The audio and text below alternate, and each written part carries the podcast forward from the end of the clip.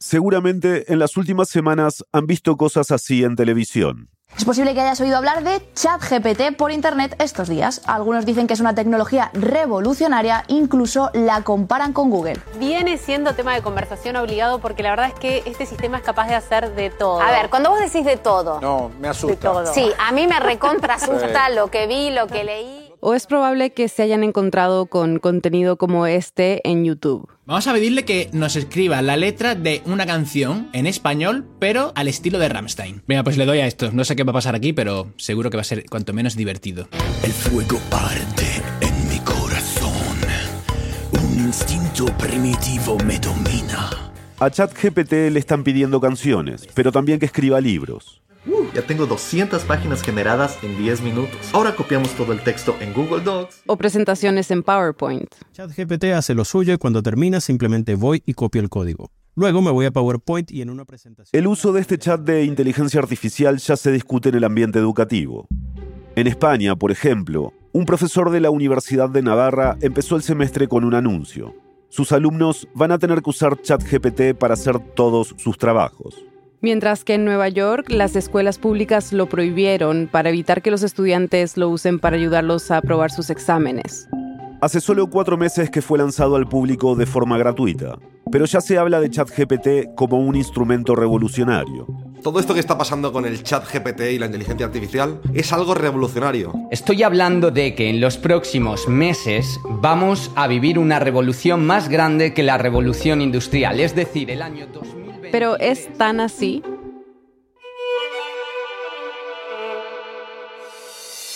Bienvenidos a El Hilo, un podcast de Radio Ambulante Estudios y Vice News. Soy Elías Budasov. Y yo soy Silvia Viñas. Hoy, entre el entusiasmo acrítico y los titulares alarmistas, ¿qué hay de cierto en la revolución que se anuncia por el uso de la inteligencia artificial y cómo puede impactar en las sociedades de América Latina? Es 7 de abril de 2023.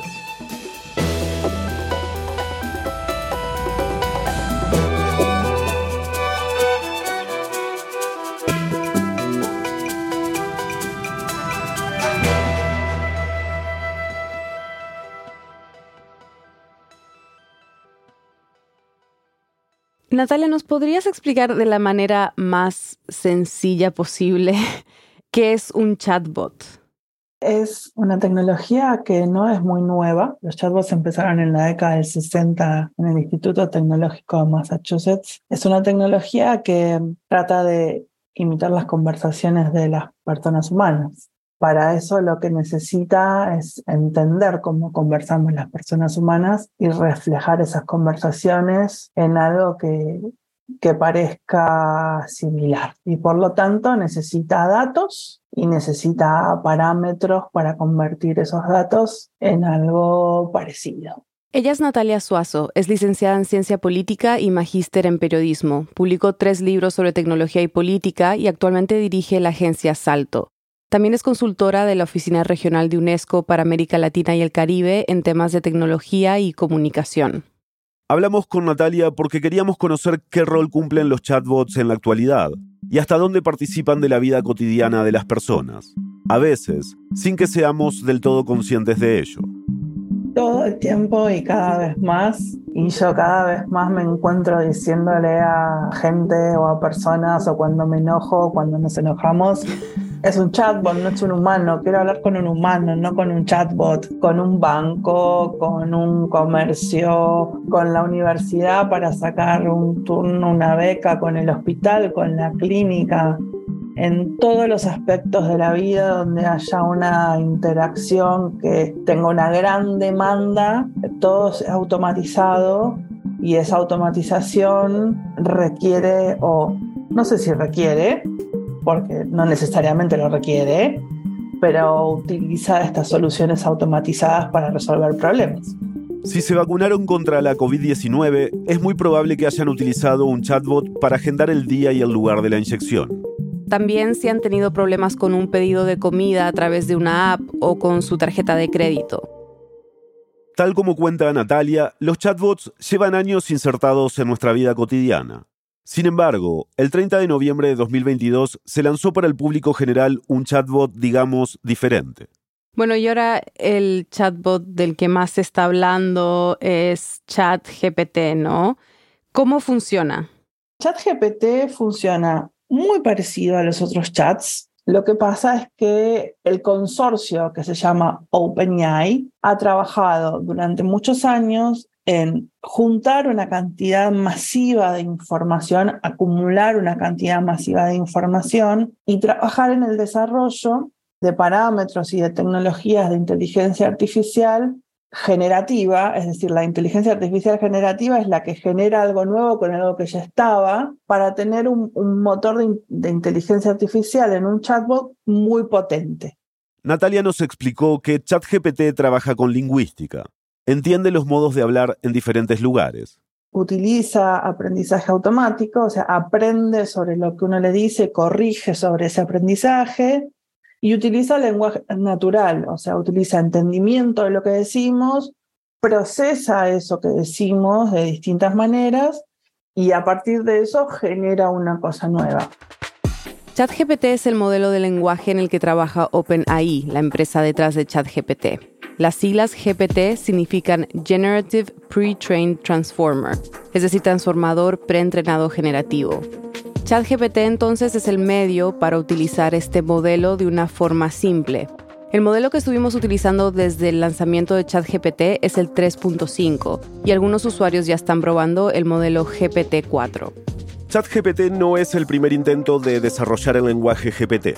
El anterior se llamaba InstructGPT, trabajaba con un modelo anterior de GPT y se anunció en enero de 2022 pero presentaba algunos inconvenientes que fueron corregidos para el modelo 3.5 en ChatGPT. Para mostrar estos cambios en el lenguaje GPT, la empresa OpenAI hizo un mismo pedido a ambos modelos de lenguaje, el anterior y el nuevo. Les pidió narrar algo que nunca ocurrió, la llegada de Cristóbal Colón a los Estados Unidos en 2015. InstructGPT dio la información como correcta, mientras que ChatGPT no solo reconoció el error, sino que jugó con eso para contar una historia sobre cómo Colón se sorprendería al descubrir los smartphones y rascacielos. Y estos cambios que se introdujeron para ChatGPT, así como la simpleza de su uso, tienen mucho que ver con que hoy se esté hablando tanto del tema. De lo que entiendo, suena como que ChatGPT es como una versión avanzada de los chatbots anteriores. ¿Qué es lo que lo hace tan atractivo? Lo hace atractivo que ciertamente tiene un nivel muy avanzado de lenguaje natural, se parece mucho al lenguaje natural y nos da respuestas que parecen bastante reales en ese sentido. Y lo otro que parece, digamos, lo otro que nos maravilla es que estamos pudiendo interactuar en un nivel muy libre, porque en general nosotros interactuamos con chats que además están muy automatizados y muy seteados en el nivel de respuesta que nos pueden dar. Por ejemplo, queremos resolver un problema. Entonces nos dan cinco opciones. Digamos que tenemos un problema con un pedido. Queremos rastrearlo porque no llegó. El chatbot de la aplicación seguramente nos va a pedir que ingresemos el número del pedido, nuestro número de documento, nuestro nombre, cosas así. Entonces tenemos una cierta cantidad de opciones. El chat GPT lo que tiene, digamos, su trampa cognitiva es que parece que le podemos preguntar cualquier cosa y nos puede responder cualquier cosa. Esa es la apariencia de lo que sucede. Y sin embargo, todo eso que nos responde ya está almacenado en algún lugar. No es que nos responde cualquier cosa, existe en algún lugar. Ese parece que se le puede preguntar cualquier cosa fue clave para el éxito que ha tenido en tan poco tiempo. En febrero, a solo dos meses de su lanzamiento, ChatGPT superó los 100 millones de usuarios mensuales activos. Para ponerlo un poco en perspectiva, Twitter tardó cinco años en alcanzar esa cifra. Instagram demoró dos años y medio y TikTok lo había alcanzado nueve meses. Entonces esa es un poco la, maravilla, ese hype que nos produce en este momento, porque estamos acostumbrados a interactuar con chatbots en que estábamos limitados en opciones. Yo siempre digo que las tecnologías, en general cuando emergen, producen dos sentimientos. Miedo porque no sabemos cómo enfrentarnos a eso, qué va a pasar, esta tecnología nos va a quitar el trabajo, nos va a espiar. Y por otro lado, lo que producen es libertad. Mm. Y en general las dos cosas suceden al mismo tiempo. Mm. Es wow, esto es súper liberador, con esto voy a poder hacer muchas cosas, con esto voy a poder crear un montón de cosas que hoy no existen. Esos dos sentimientos, el miedo y la libertad, están en toda tecnología emergente. Y no son contradictorios, están. Mm. Lo que pasa es que cuando baja la espuma esa del principio de las nuevas tecnologías, lo más, entre comillas, real es lo que está en el medio y es lo que no vemos. Es cómo están hechas, quién las hace, cuáles son los intereses económicos de esas tecnologías. Y ahí es donde está algo más cercano a la verdad, que sabemos que no existe, que es relativa, pero están las respuestas un poco más precisas de lo que tenemos enfrente. ¿Cómo están hechas las nuevas tecnologías y quiénes las hacen? En el caso de ChatGPT, el nombre que aparece detrás del proyecto ya lo hemos mencionado, la empresa OpenAI. Y hoy estamos hablando todos porque la empresa decidió hace muy poquito tiempo abrir su interfaz a que podamos nosotros interactuar con ese chatbot un poco más en crudo, cosa que en general no sucede. Nosotros ya interactuamos con la IA generativa cuando está desarrollada como producto, ¿no? Y en este caso está abierta. Un poco la, la maravilla o el hype de este momento es que estamos pudiendo ver una pequeñísima parte del detrás de escena. Es una pequeña parte. Mm. Porque cómo se toman las decisiones no lo vemos. Y esa es otra cuestión. Justo sobre eso te quería preguntar. Eh, me gustaría hablar un poco más sobre quién está detrás de ChatGPT, ¿no? ¿Quién es OpenAI y en qué otros proyectos trabaja? OpenAI empezó como una ONG dedicada a la mm, investigación sobre cuestiones eh, de inteligencia artificial y de hecho cuando ellos empezaron declaraban una visión muy de investigación. De hecho en, las primeras declaraciones ellos decían explícitamente que no sabían muy bien a dónde iba a llevar la investigación. Ellos se proponían que fuera eh, de código abierto, open source y que fueran un profit, que no iba a dar ganancias. Natalia nos explicó que cuando fue fundada no planeaban hacer IA generativa, esta inteligencia artificial que genera algo nuevo con algo que ya existe. El propósito de la organización ni siquiera era hacer productos vendibles, era una corporación para investigar. Sin embargo, desde su fundación en diciembre de 2015 empezaron a recibir dinero privado. Y abrió un sector for profit, digamos, con ánimo de ganancia, ahí empezó a, entrar mucho dinero de Microsoft, eh, digamos, se propusieron también empezar a competir con productos de Google, ahí empezó una carrera por eh, los productos de inteligencia artificial y ahí eh, empezaron también a entrar capitales de riesgo. Siempre está en el medio Peter Thiel, Elon Musk. Elon Musk es uno de los fundadores de OpenAI y no necesita presentación. Solo es importante aclarar que dejó la organización en 2019. Peter Thiel, al igual que Musk, es uno de los integrantes de la conocida como Mafia PayPal, un grupo de empresarios de Silicon Valley que se beneficiaron con la venta de PayPal en 2002. Thiel se dedicó a invertir en capital de riesgo y su nombre aparece entre los primeros inversores externos de Facebook y LinkedIn. Siempre están ellos en el medio, siempre están involucrados en todas estas inversiones, digamos, capitales que pretenden invertir pero sin rendir cuentas sobre lo que hacen, ¿no? Ni en términos de un banco central que les pida rendición de cuentas, ni en términos de un Estado que les pida rendición de cuentas, ni en términos de qué código generan y qué hace ese código, ese software. Entonces, con esta inyección de dinero que recibió OpenAI, todo se empezó a acelerar. Vieron que lo que estaban haciendo podía derivar en esta inteligencia artificial generativa tan potente y que la podían empezar a vender a empresas. Como a Coca-Cola, grandes empresas que necesitan esta tecnología para acelerar sus procesos. Y como era de esperar, Google también empezó a experimentar con inteligencia artificial generativa y se dieron cuenta que cuantos más usuarios interactúen con ella, se vuelve más potente. Así que se hizo más abierto al público. Y Natalia dice que ahora OpenAI, con esta inteligencia artificial que han creado, están pasando por el mismo camino que hacen todas las empresas grandes de Silicon Valley.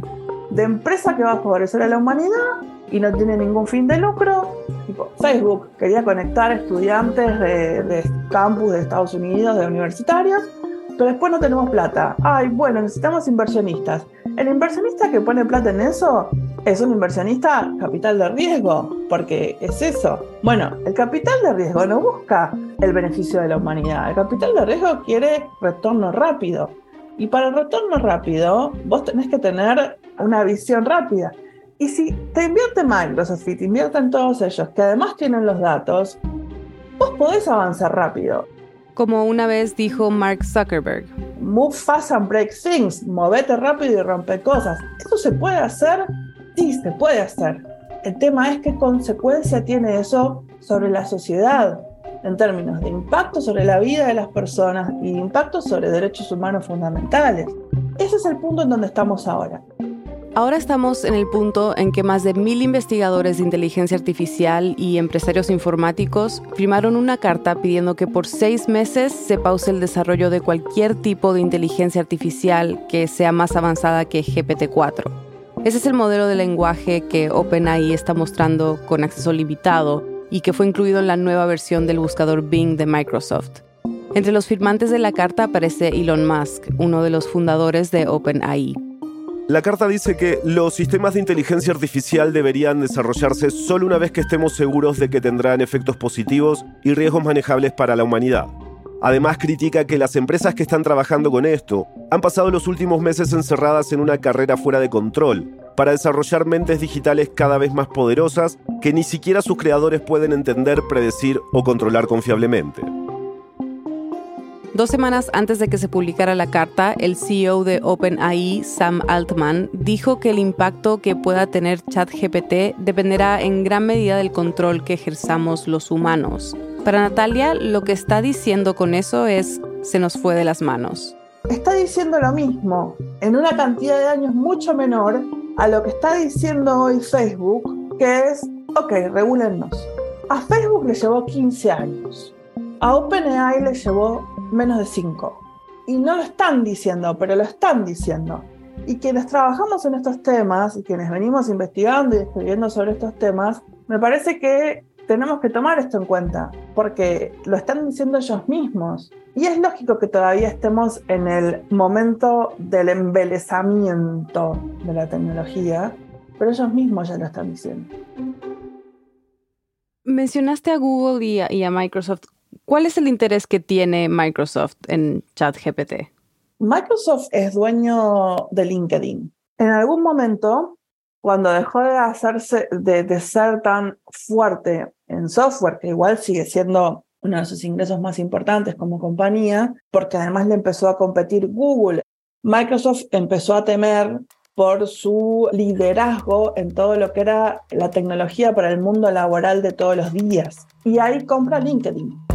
Microsoft compró LinkedIn en 2016 por 26 mil millones de dólares. Según nos cuenta Natalia, esta compra tiene mucho sentido porque el modelo de negocio de Microsoft está enfocado en el mercado laboral. Uno de los fundadores de LinkedIn es Reid Hoffman, otro miembro de la mafia PayPal que mencionamos antes, y uno de los primeros inversores de OpenAI. Tiene que ver con una visión, que ¿cuál es esa visión? Tenemos que estar en el mundo del trabajo. ¿Por qué? Porque el mundo del trabajo está cambiando.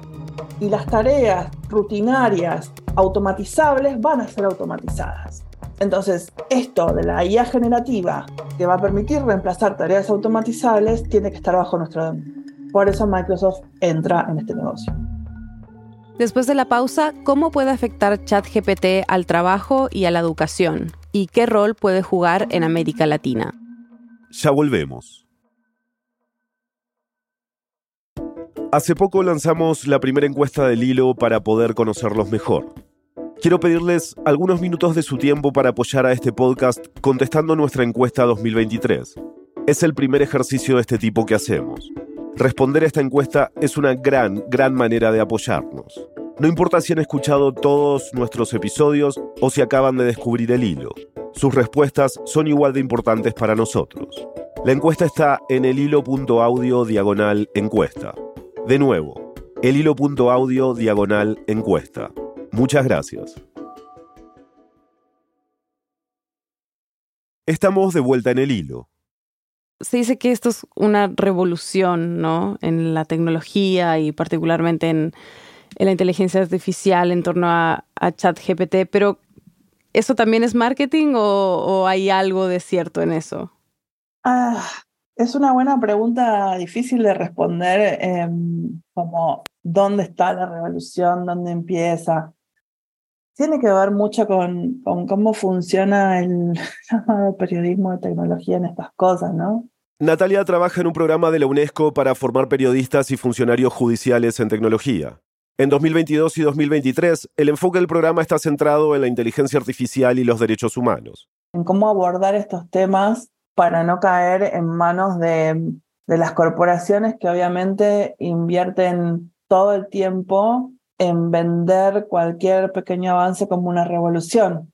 Todo título puede ser un clickbait, en todo título puede ser un anzuelo que nos haga pensar que estamos ante algo totalmente nuevo, pero yo siempre le digo a mis estudiantes que el mejor antídoto para no caer en eso es estudiar la historia de la tecnología, la filosofía de la tecnología, que por otro lado es fascinante, pero en general, cuando vos ves un título que dice la revolución o lo nuevo o lo que sea en tecnología, es muy probable que haya mucho de viejo en lo nuevo. Todavía es muy pronto para saber si el chat GPT será una revolución tecnológica o no, pero por ahora podemos observar dos cosas. Una de ellas es que está sucediendo lo mismo que con novedades tecnológicas como las criptomonedas o los NFT. Internet se está llenando de artículos y videos con promesas de ganar dinero y hacerse millonario usando ChatGPT, lo que está generando un caldo de cultivo para posibles estafas.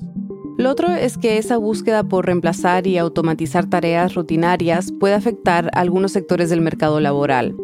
Hace pocos días, un estudio de OpenAI, Open Research y la Universidad de Pensilvania anticipó que los modelos de lenguaje como GPT afectarán en cierta medida al 80% de la fuerza laboral en Estados Unidos. Empleos como matemáticos, contadores, abogados, traductores y periodistas aparecen entre los que quedarán más expuestos.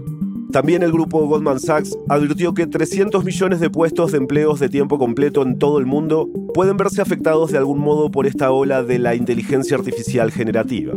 El reporte dice que los trabajos administrativos corren más riesgos de caer en la automatización que los empleos manuales. Pero ChatGPT tiene otro problema relacionado con el trabajo, que es el de sus moderadores de contenido. Para crear una inteligencia artificial que parezca totalmente libre y sin límites, hubo trabajadores que se pasaron observando las cloacas de Internet.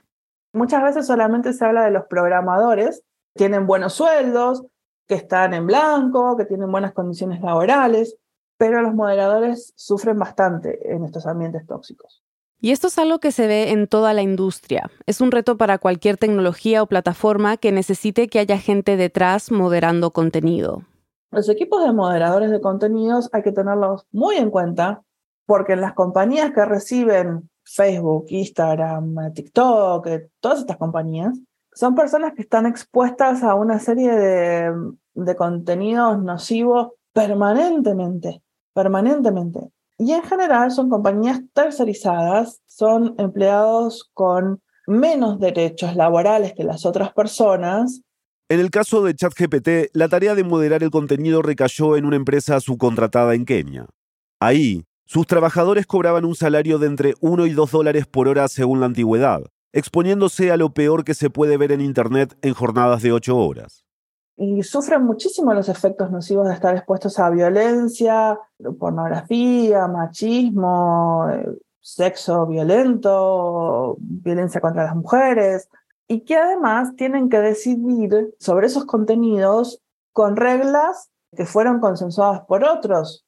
No es que sus decisiones valen. Entonces, a veces tienen que censurar o hacer, eh, o shadow banning, hacer una bajada de, de exposición de un contenido por una regla que ni siquiera están decidiendo y tiene efectos psíquicos graves con esos moderadores. Y así como la moderación del contenido se vuelve clave para las nuevas tecnologías, también es importante cómo manejan la privacidad y el flujo de datos personales de los usuarios. El 31 de marzo, Italia bloqueó el acceso a ChatGPT porque entiende que OpenAI no está respetando la ley de protección de datos de los consumidores. El Garante para la Protección de Datos Personales, un organismo regulador que en Italia existe desde mediados de los 90, ordenó este bloqueo 10 días después de que ChatGPT sufriera una filtración de datos, donde aparecían conversaciones de sus usuarios e información sobre los suscriptores de pago. El garante dijo que OpenAI no tiene una base legal que justifique el almacenamiento masivo de información personal para entrenar a su modelo. Además, detectó que, aunque el servicio es solo para mayores de 13 años, no tiene ningún mecanismo para comprobar la edad de los usuarios. Ahora OpenAI tiene un plazo de 20 días para adoptar medidas que refuercen la privacidad de ChatGPT o además del bloqueo será multada por 20 millones de euros, unos 22 millones de dólares. Yo quiero decirles buenas noches a todos y todas. Es para mí un honor estar aquí hoy en el cierre de la comida anual de la Fundación Libertad. Este es el expresidente argentino Mauricio Macri el lunes 27 de marzo. Hoy quiero hacer referencia a la importancia de estos valores en el mundo que, esto se lo pedí al chat GPT hace cinco minutos en, en mi mesa. Y no les voy a leer todo el discurso porque realmente está muy bueno. ¿no? Macri utilizó ChatGPT para escribir un fragmento de un discurso y luego comentó que la humanidad se encuentra en una nueva revolución tecnológica. Pero después cambió de tema y el discurso hecho en ChatGPT quedó como una anécdota. En Colombia, en cambio, su uso no quedó en una mera novedad. A finales de enero, un juez de Cartagena usó ChatGPT para redactar una sentencia en una demanda contra una empresa de salud privada para garantizar los derechos de un niño con autismo. La sentencia explica que el juez le preguntó a la inteligencia artificial si un menor con autismo debería estar exonerado de pagar cuotas en sus terapias, y si estas cuotas son una barrera en el acceso a la salud, entre otras cosas. ChatGPT le respondió que sí debía ser exonerado, citando una ley que lo ampara. También dijo que las cuotas eran una barrera para alcanzar el acceso a la salud. Después de que se conoció este caso en Colombia, cinco candidatos a ocupar un lugar en la Corte Suprema de Chile incluyeron en sus exposiciones la discusión sobre el uso de inteligencia artificial en las decisiones judiciales. Las novedades tecnológicas casi siempre parecen estar pensadas por y para los usuarios del norte global, ¿no? Pero ¿qué pasa con América Latina? O sea, ¿de qué forma nos puede afectar chat GPT? Yo creo que lo que pase va a depender mucho. Digo, tenemos algunos unicornios acá, algunas empresas grandes acá, Mercado Libre es una, por ejemplo. Mercado Libre usa muchísimo chatbots para su atención, pero en todo lo que es medicina y salud eh, se está usando muchísimo también y comercio electrónico se está usando muchísimo también. Y a mí me parece que hay algo muy importante. Nosotros en América Latina vivimos en el continente más desigual del mundo. Los más ricos son muy ricos y los más pobres son muy pobres. Y a mí me parece que es súper relevante y no menor que nuestros gobiernos puedan tomar conciencia de que, como alguna vez dijo Philip Armstrong, Philip Alston, que por seis años fue relator especial para las Naciones Unidas sobre pobreza extrema y derechos humanos. Si no nos ocupamos de estas tecnologías, pueden agravar la desigualdad. ¿Por qué? Las decisiones automatizadas pueden automatizarse para dejar más gente afuera. Por ejemplo, haciendo que un bot acceda a una base de datos y priorice darle un crédito a una persona que tiene más dinero para pagarlo en lugar de otorgárselo a alguien que lo necesita. Acá yo me corro un poco del chatbot en sí. Hablo un poco más de las inteligencias artificiales. Hablo de ejemplos como, por ejemplo, evaluar trabajadores o evaluar docentes con sistemas automatizados en donde no se les permita decir bueno, me están echando porque me evaluó un sistema externo, pero déjenme decir lo que me pasa a mí, que es que muchos de mis alumnos reprobaron el año porque tengo tres chicos en mi, en mi aula que no tienen zapatillas eh, calzado para poder llegar porque sus papás no tienen para comprarlo. Es decir, que al automatizar todas las decisiones en la sociedad no se toma en cuenta el rol humano, que puede hacer la diferencia, y así se genere más desigualdad. A veces se piensa que hacer política tecnológica, que es lo que hago yo, es una frivolidad. Y yo no hago política tecnológica porque me encanta la tecnología. No, la verdad, me da igual. Tengo un parque y me gustan las plantas. Me gusta cocinar. A mí me interesa la política. A mí me interesa la sociedad. Me interesa la desigualdad. Yo hago política tecnológica como una excusa porque entiendo que la tecnología hoy en día es un factor nuevo de desigualdad. Entonces, si no nos ocupamos de estas cosas y pensamos que es solamente un robotito y una app, estamos entendiendo mal la actualidad. estamos entendiendo mal el mundo en el que vivimos. Y me parece que en América Latina, salvo muy pocas excepciones, salvo muy pocos casos, salvo muy pocas charlas, no nos estamos ocupando en absoluto. Hay excepciones, por supuesto que hay excepciones, pero creo que no nos estamos ocupando lo suficiente. Para que quede claro, ¿qué aspectos de nuestra vida podrían cambiar severamente con, la aparición de ChatGPT? Yo voy a volver a, a esto que hablábamos antes, Silvia. Creo que hay que volver a pensar en qué de eso nuevo es nuevo y qué no es tan nuevo. A ver, para algunas cosas rutinarias es útil.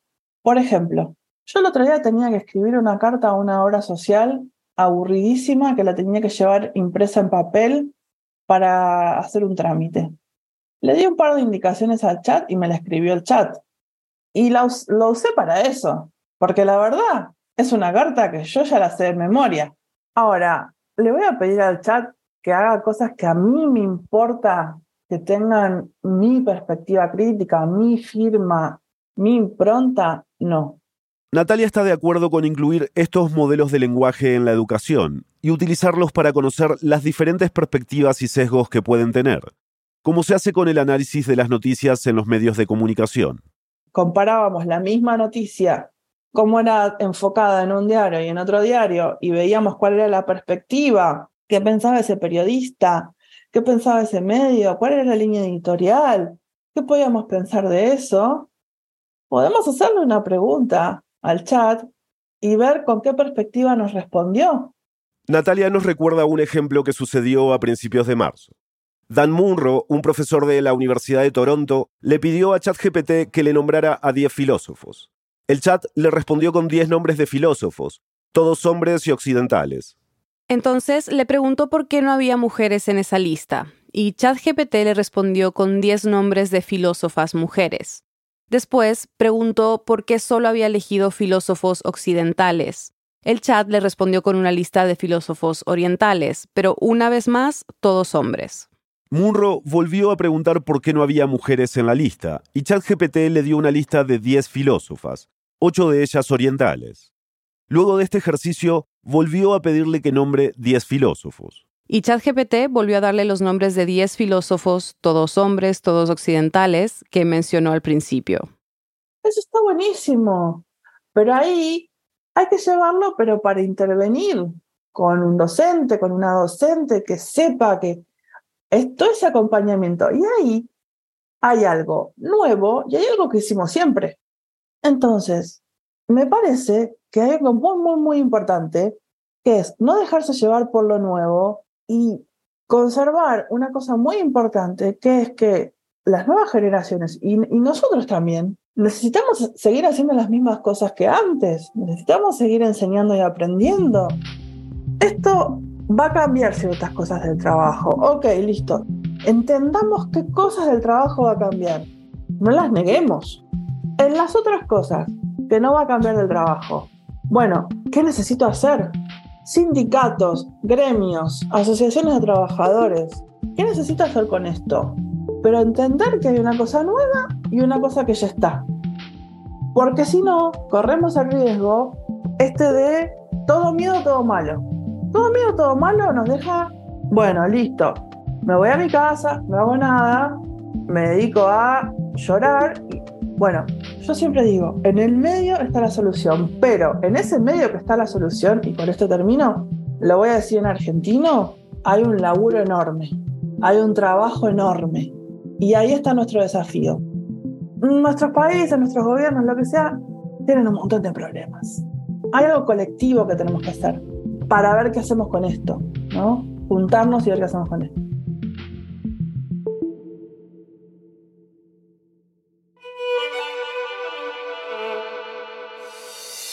Este episodio fue producido por mí. La edición es de Silvia Viñas y Elías Budasov. Nausicaa Palomeque hizo el fact-checking. La mezcla, el diseño de sonido y la música son de Elías González. El resto del equipo de El Hilo incluye a Daniela Cruzat, Mariana Zúñiga, Inés Renique, Denise Márquez, Samantha Proaño, Paola Aleán, Laura Rojas Aponte, Juan David Naranjo Navarro, Elsa Liliana Ulloa y Camilo Jiménez Santofimio. Daniel Alarcón es nuestro director editorial.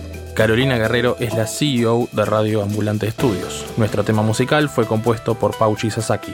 El Hilo es un podcast de Radio Ambulante Estudios y Vice News. Si valoras el trabajo que hacemos y quieres que podamos continuarlo, considera donar a De Ambulantes, nuestro programa de membresías. Puedes donar desde un dólar y cualquier aporte nos ayuda muchísimo. Ingresa a elhilo.audio barra apóyanos para ayudarnos a seguir explicando América Latina. Gracias. Síguenos en redes sociales como arroba el hilo podcast. Estamos en Twitter, Facebook e Instagram. Además, tenemos un boletín. Puedes suscribirte en elhilo.audio barra boletín y recibirlo cada viernes. Yo soy Bruno Celsa. Gracias por escuchar.